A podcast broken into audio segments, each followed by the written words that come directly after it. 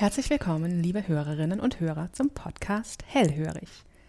Mein Name ist Maike Pfister, ich mache Musik, schreibe über Musik und spreche über Musik. Und zurzeit bin ich hauptsächlich mit Schreiben beschäftigt.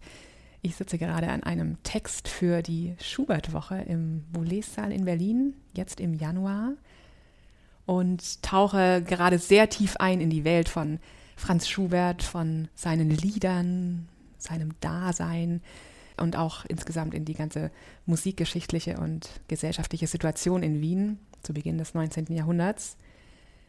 Und heute möchte ich euch einen kleinen, winzigen Einblick in dieses unendliche Universum von Schuberts Liedern geben und ja, ein bisschen versuchen mit euch gemeinsam in dieses Lebensgefühl einzutauchen. Das ist ein ganz starkes Gefühl, das sich mir immer vermittelt, wenn ich mich mit Schubert beschäftige. Und in vielen Liedern kommt dieses Lebensgefühl sehr zum Tragen bei Schubert. Zum Beispiel in diesem einen Lied, um das es heute geht. Ich verrate den Titel mal noch nicht. Ich spiele es einfach mal an. Leider nur die Klavierbegleitung, da ich jetzt hier gerade keinen Sänger, keine Sängerin zur Hand habe. Aber bei Schubert macht ja auch schon die Klavierbegleitung alleine etwas her und vermittelt vielleicht schon einen Eindruck des Gefühls, um das es heute geht.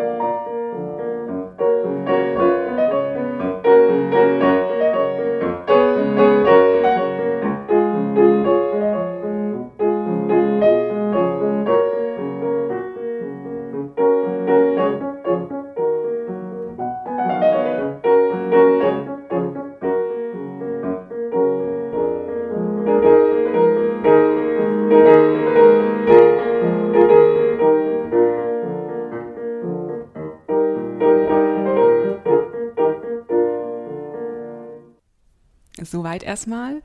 Es geht in diesem Modus dann weiter bis zum Ende. Und ich würde jetzt ja sehr gerne eure Ideen hören, über welches Gefühl ich heute spreche, was ihr mit dieser Musik assoziiert, was sie bei euch für Gefühle hervorruft. Vor allem dieser hüpfende Rhythmus in der linken Hand, der ist ja wirklich sehr prägend für dieses Lied.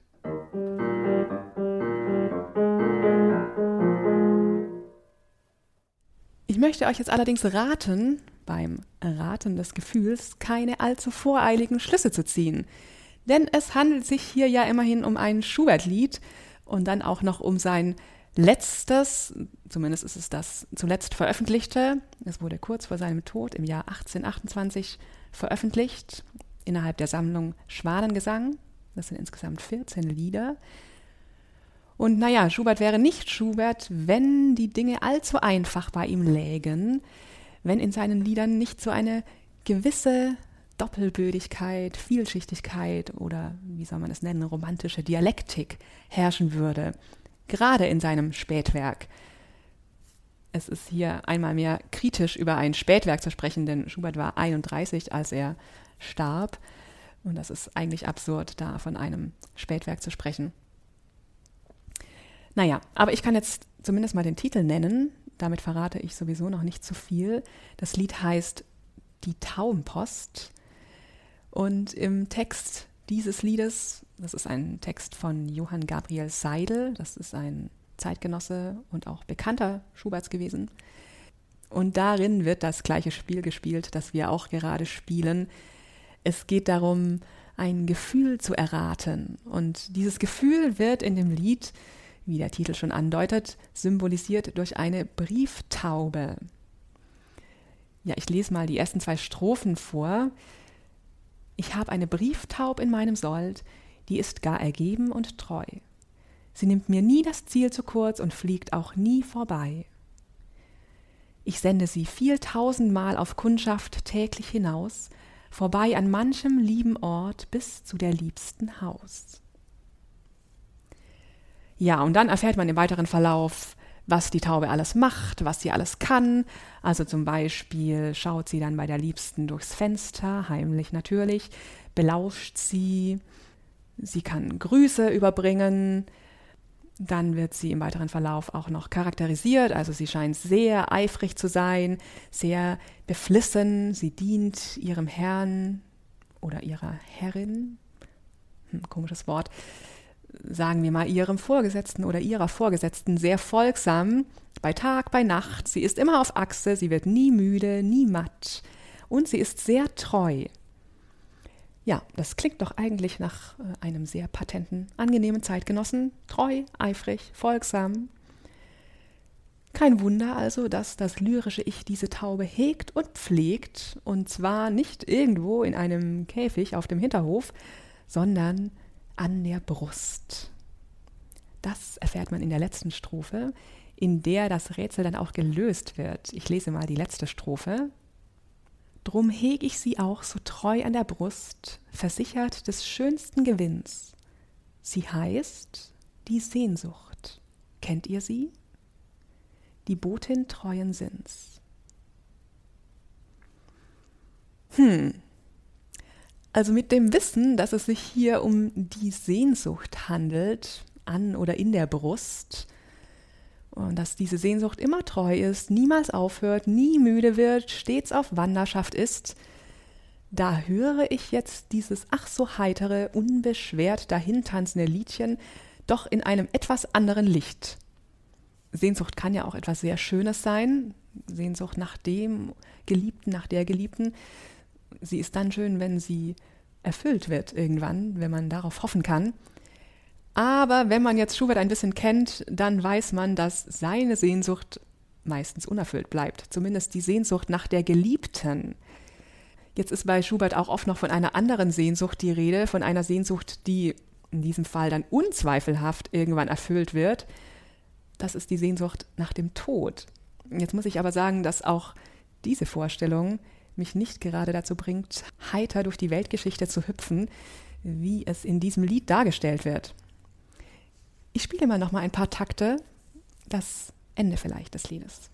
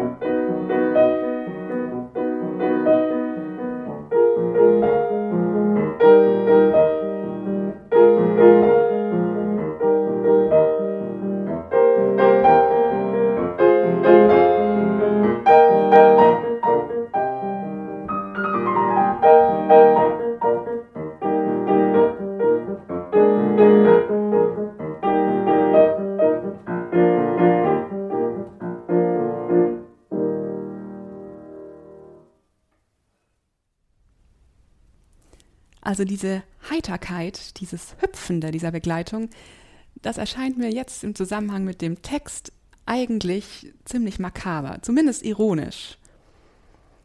Und ja, wie so oft in Schuberts Liedern ist die Klavierbegleitung eben nicht einfach nur eine Begleitung, die den Text irgendwie verdoppelt oder stützt oder ausmalt, illustriert, so wie das traditionell im 18. Jahrhundert noch bei Liedern der Fall war, sondern die Klavierbegleitung bringt sehr oft bei Schubert eine ja, subjektive Komponente mit hinein. Hier zum Beispiel ist es die Ironie und schafft eine weitere Bedeutungsebene, interpretiert auf eine gewisse Weise den Text. Und das ist etwas, was sehr typisch ist für Schubert. Das ist vielleicht auch der Grund, weswegen er oft als der Begründer des Kunstliedes gehandelt wird. Und was auch sehr typisch ist in diesem Lied, das ist diese beibehaltene Begleitfigur, also dieser immerwährende Rhythmus, dieses Hüpfen in der linken Hand. Was Schubert also nicht macht, ist, dass er sich so am Text entlang hangelt und ihn illustriert, je nachdem, was in den Strophen gerade passiert, was durchaus möglich wäre, was Schubert auch gemacht hat, allerdings mehr in jungen Jahren. Also es gäbe hier schon die Möglichkeit, so ein bisschen den Text musikalisch auszumalen.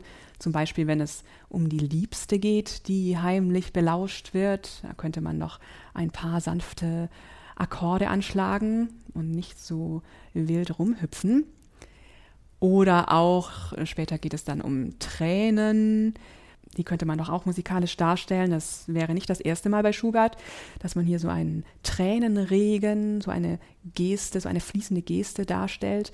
Das würde doch eigentlich viel besser passen zu Tränen als so ein Hüpfen. Oder dann später geht es um das Wandern. Ja, man hüpft ja beim Wandern auch nicht. Könnte man doch auch eher Schritte in die Begleitung legen.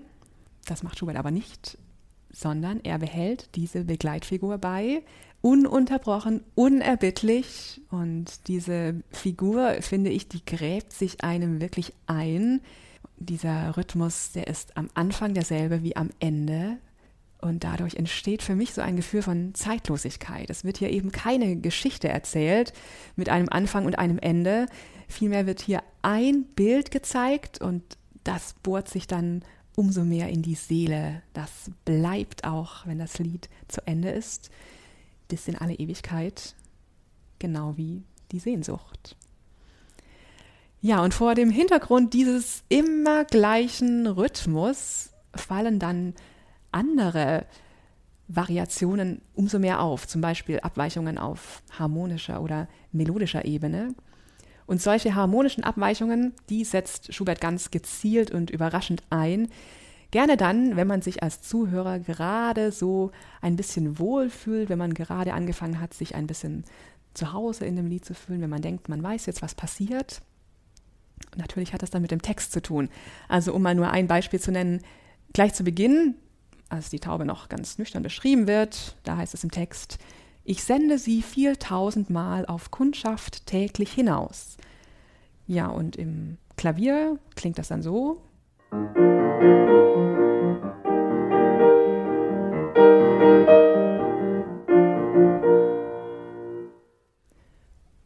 Und nur acht Takte später heißt es dann im Text, dort schaut sie zum Fenster heimlich hinein, belauscht ihren Blick und Schritt. Da sind wir also bei der Liebsten dann angelangt.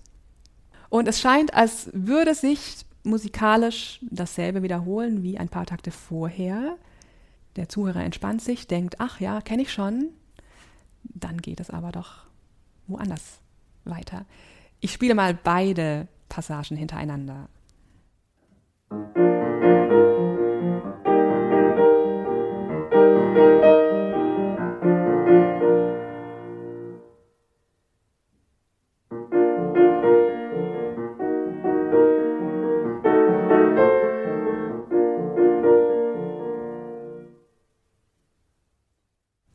Das ist nur ein kleines Beispiel, wo auf ganz subtile Art und Weise diese Heimlichkeit des Lauschens und Beobachtens vielleicht angedeutet werden soll.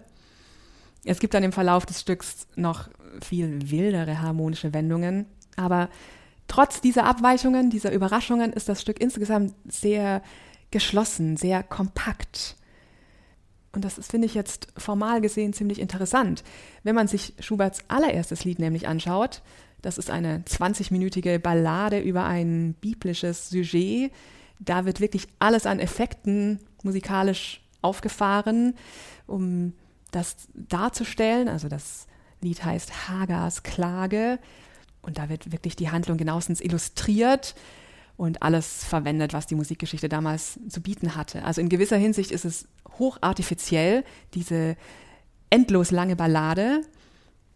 Und jetzt, am Ende seines Lebens, am Ende seines nicht sehr einfachen Lebens, ein krisenhaftes Leben, Schubert war syphiliskrank, da schreibt er dann dieses knappe, ach so unbeschwerte, volkstümliche Liedchen über einen Text von Seidel. Wahrscheinlich würde man diesen Dichter heute auch gar nicht mehr kennen ohne Schubert. Und ja, es geht in diesem Lied einfach um die Sehnsucht im Allgemeinen. Und ich möchte jetzt nicht sagen, dass dieses Lied wie eine Art Zusammenfassung ist von Schuberts über 600 Liedern. Dafür ist sein Liedschaffen wirklich zu vielfältig. Aber wenn ich sagen müsste, was Schubert für mich so unverkennbar macht, dann wäre es tatsächlich dieser bittersüße Ton der Sehnsucht. Ja, ich schreibe euch die Opusnummer, Deutschverzeichnisnummer und Titel dieses Liedes noch einmal in die Show Notes. wünsche euch dann ganz viel Spaß beim Anhören dieses Liedes mit Gesang. Aber nehmt euch in Acht, derartige Lieder brennen sich einem ein. Vielen Dank für euer offenes Ohr.